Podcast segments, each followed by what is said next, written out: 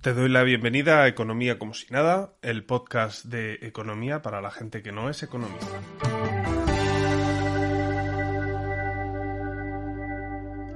Os recuerdo que nos podéis seguir en la web comosinada.com y en la cuenta de Twitter eco como si nada.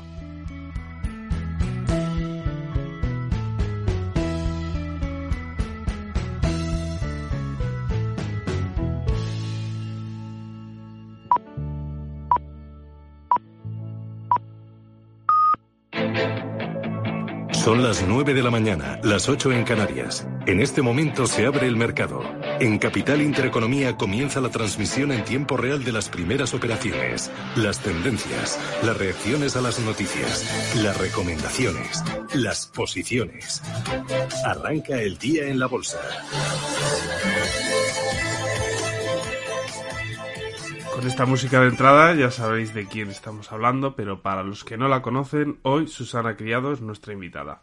Susana lleva más de 20 años haciendo información económica, siendo la radio el medio donde ha desarrollado la mayor parte de su trayectoria profesional, en Radio Intereconomía, presentando primero el cierre de la bolsa y ahora arrancando con la apertura de la bolsa. Es directora de Capital, en Radio Intereconomía. ¿Qué tal estás, Susana? Fenomenal, muy bien, encantada. Oye, muchísimas gracias por invitarme. Hoy cambiamos completamente los roles. Susana, entre otro mucho contenido que prepara para sus programas, entrevista muchas mañanas a gestores, analistas o gente del sell de las principales gestoras de fondos de inversión de Europa. Pero hoy va a ser al revés, el gestor entrevistando a la periodista. ¿Estás preparada? Sí, fenomenal. Eh, un poco nerviosa, la verdad. Hoy nos gustaría saber, por ejemplo, cómo organizas el trabajo para elaborar tu programa. Bueno, no paro de organizarlo. eh, bueno, eh, tenemos, eh, como digo yo, objetivos a corto plazo, que es el día de mañana, y objetivos a más medio plazo, que es el resto de la semana e incluso el resto del mes. Entonces, las cosas que no son temporales, eh, como por ejemplo las tertulias, como por ejemplo eh, los foros de la invasión, donde hablamos de producto, hablamos de planificación financiera, que no tienen ahí una percha de actualidad, pues entonces eh, lo podemos colocar cuando nos interese a lo largo de la semana. Y luego lo de mañana es lo que me marca hoy el día. Pues si una gestora lanza un determinado producto o si un banco de inversión, una banca privada presenta sus eh, previsiones para este año 2022 o si hay un movimiento corporativo entre bancas privadas o no sé, un Mafre compra un paquete de Avante, entonces eso es actualidad y reaccionamos en el momento. yo estoy más o menos conectada durante todo el día y, bueno, pues como yo digo, eh, mi función es ver las noticias y decir quién me lo puede contar, a quién llamo que me lo pueda contar, que me lo pueda analizar y que me pueda decir pues qué significa, cuáles son los motivos, qué repercusiones tiene. Y, bueno, y luego por la mañana cuando llegamos a la redacción pues eh, eh, ya es más trabajo de mm, pues del día a día de pues de leerte los periódicos, de escribirte los titulares, de a lo mejor escribirte o buscarte un buen argumento para enfocar la entrevista, pero al final estamos eh, todo el día un poco pringaillos, pero, pero bien, nos lo pasamos bien, la verdad. ¿Y por qué decidiste especializarte en economía? Bueno, pues eh, fue la vida. Eh, yo creo que tuve suerte y estuve en el momento adecuado, en el lugar adecuado. Yo la verdad es que la economía ni me lo había planteado en la vida. Eh, yo cuando empecé a hacer radio, empecé haciendo un programa de medio ambiente. O sea, y tampoco me gustaba mucho lo del medio ambiente, pero me parecía que era fácil y, y bueno, pues fácil de contar, de entrevistar.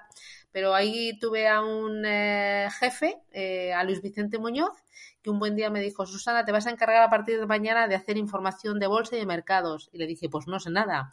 Y me dijo, pues nada, aprende y pregunta. Y le dije, pues te vas a enterar que te voy a preguntar todos los días. Y ahí que me cogió en expansión y a leérmelo, a subrayármelo y a preguntarle a él y a todo el que conocía. Y bueno, pues eh, al final me terminé enamorando. Eh, me gusta mucho la economía, la verdad, mucho. ¿Y luego realizaste formación específica en finanzas? Sí, o sea, al final no he parado, no he parado. Mira, el año pasado, eh, sin ir más lejos, me metí en una auténtica locura que me ha quitado el sueño, un máster de finanzas corporativas. Tenía ahí el gusanillo de, mm, me, me, apetecía, sabía que era duro, pero justo como era año de pandemia, no se podía salir mucho y, y bueno, pues eh, dije, pues adelante, ante la duda voy a ser egoísta y me lo voy a regalar. Y nada, me ha cundido mucho. Y luego pues he hecho a lo largo de, mm, o sea, mucha formación, mucho ir a máster, o sea, máster no más cursos eh, de de cinco días, de tres días, eh, y, luego, o sea, muy autodidacta, de muy leer y preguntar, leer y preguntar, y leer y volver a preguntar. Y, bueno, pues, eh, y luego he tenido la suerte, tengo la suerte de que he conocido a lo largo de toda la trayectoria, pues a gente que sabe mucho y que ha sido generosa con sus conocimientos y con su tiempo y, pues me ha permitido muchas veces sentarme con ellos eh, una hora, dos horas, pues a preguntarle dudas y a comentar cosas. Así que eh, es constante lo de la formación con toda la formación que, nos cuentas que tienes y toda la gente que has ido conociendo de, del mundillo, imagino que tendrás tu cartera, así que voy a preguntarte ahora, voy a preguntarle ahora a la Susana inversora.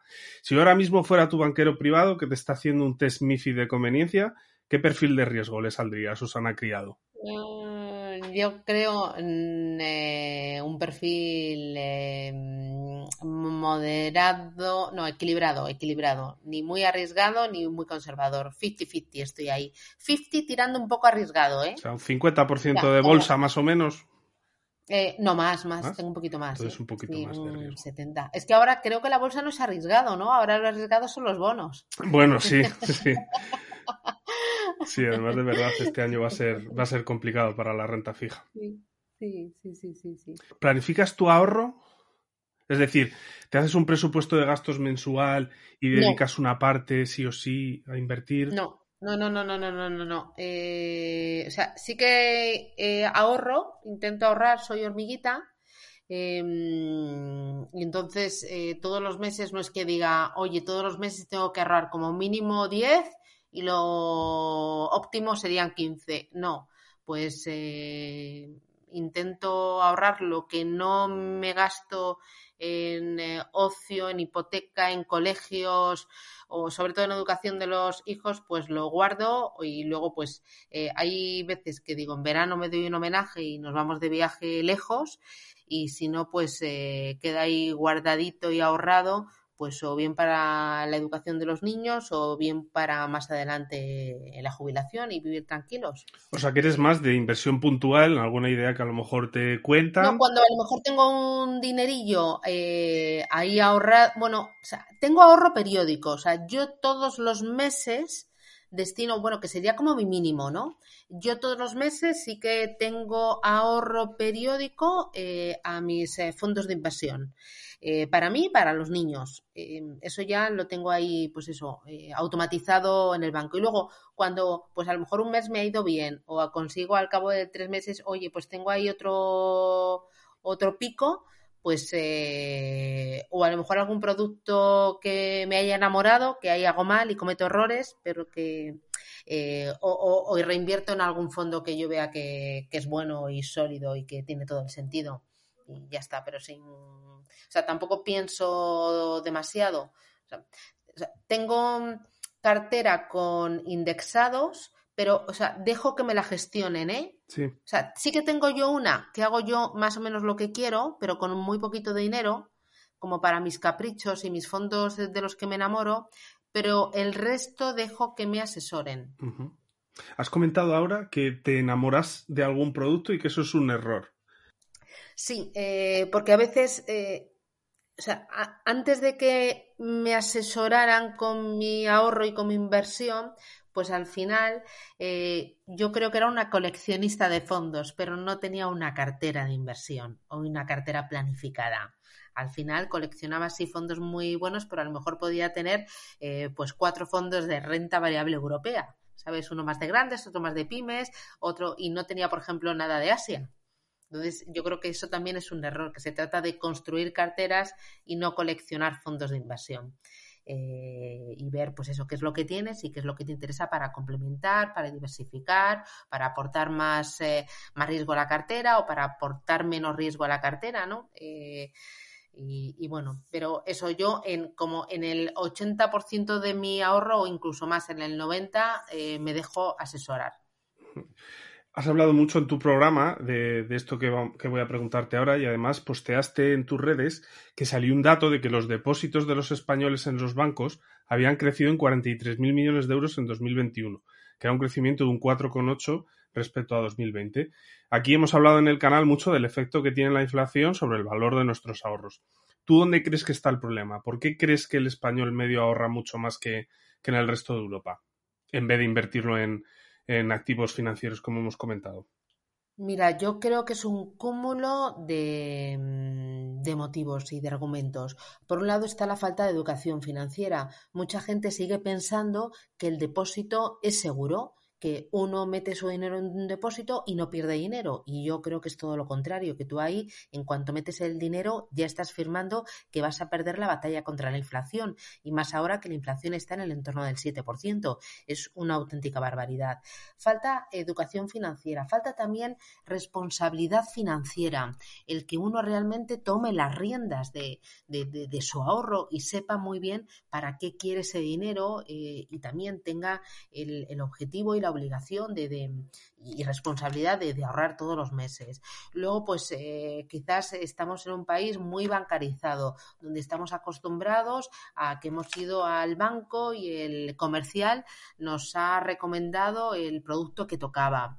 Eh, no sé eh, luego quizás muchos productos son complicados de entender. Eh, em, yo entiendo que es, complicado, o sea, a mí como me gusta, pues eh, me lo paso pipa, pero hay gente que le hablas de renta fija, de un fondo de inversión, que, es un fondo de inversión, suena raro, y eso es opaco, es oculto, ¿sabes? Em, entonces, eh, falta también más transparencia por parte de los asesores financieros, eh, a lo mejor por parte de las gestoras, eh, productos más fáciles de entender. y luego, pues venimos de una etapa en la que los garantizados han hecho mucho daño, las preferentes han hecho mucho daño, a fin se hizo mucho daño y, y bueno, falta eso, que cada uno sea responsable y más educación financiera por parte de todos. Pero yo creo que aquí todos tenemos nuestro pequeño granito de arena. También desde el gobierno, pues eh, eh, el, ocultarnos o el no decirnos la verdad respecto a las pensiones y parece que, bueno, pues cuando llegue ya lo afrontaré. Eh, va, si yo voy a tener pensión, para eso estoy trabajando ahora y me corresponde una pensión por ley. Entonces tenemos ahí como cosas em, o mentiras que se han dicho muchas veces y que ya creemos que, son verdad. No sé, es un cúmulo de, circunstancias. Y para protegerte de esta inflación, yo creo que ya me lo has contestado, pero ¿tú prefieres fondos de inversión a hacerlo de manera directa en acciones? No, no, yo, o sea, no, no compro acciones, ¿eh? yo solo fondos de inversión. Fondos de inversión, nada más. ¿Y en qué te fijas a la hora de elegirlo? Bueno, como te digo, yo me dejo asesorar por, eh, o sea, tengo tres, eh, pues eso, eh, un asesor financiero y luego dos eh, robo-advisor y me dejo asesorar. Em, y veo que sean carteras diversificadas, carteras con gestoras internacionales, pensando en largo plazo.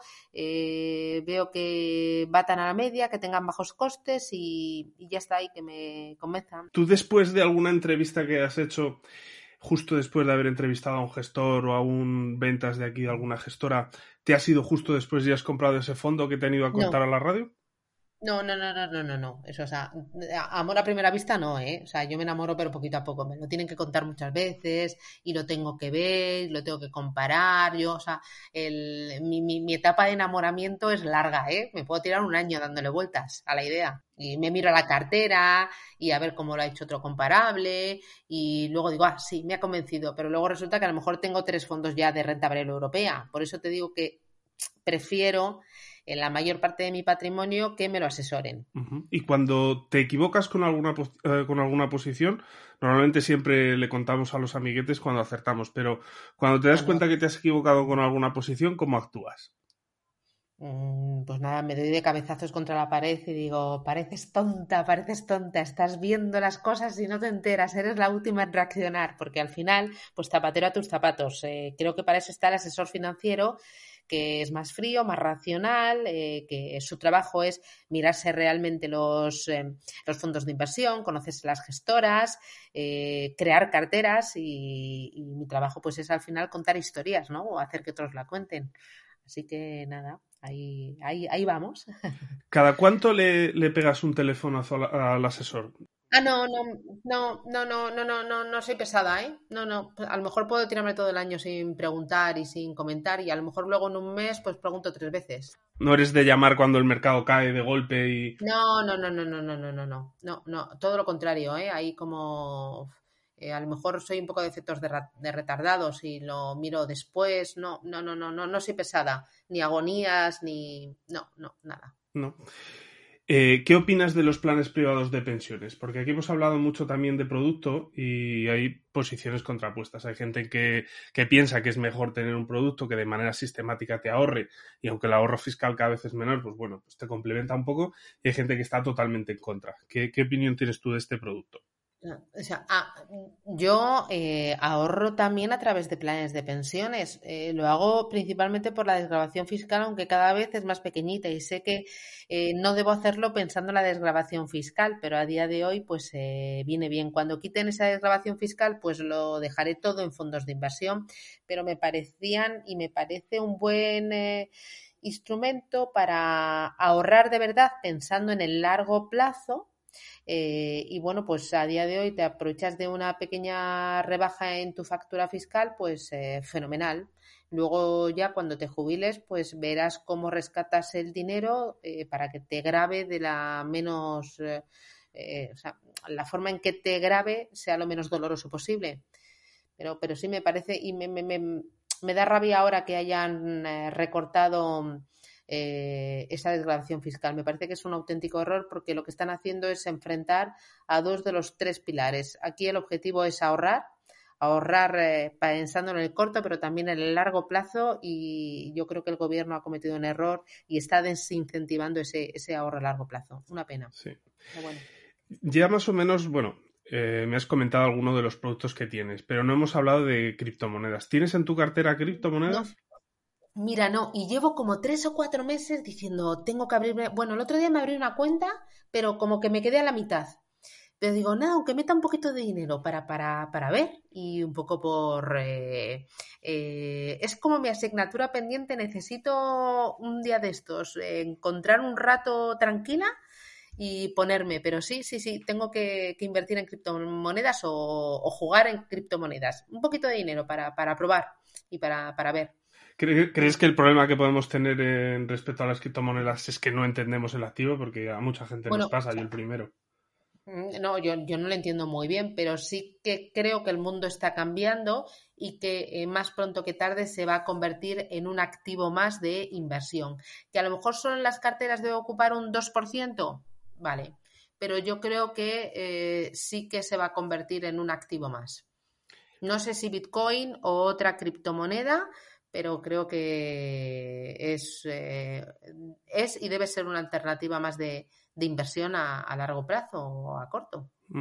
Por ir finalizando esta charla, ¿qué problemas o qué mm, eh, circunstancias negativas crees que pueden afectar en este año al, mercado? Ya hemos hablado de la inflación, pero tú que hablas con pues muchas gestoras, ¿cuál yo crees solo sé, yo solo sé que no sé nada, pero lo que me cuentan es el tema de la inflación, el tema de, eh, o sea, que la inflación se desboque más de lo previsto, que ahora ya la tenemos en el entorno del 7% aquí en España, pero sobre todo que se prolongue más tiempo de lo previsto, que nos están diciendo durante la primera parte del año eh, hasta junio, julio la vamos a tener alta y luego se moderará, pero eh, el problema es que esto se prolongue mucho más en el tiempo.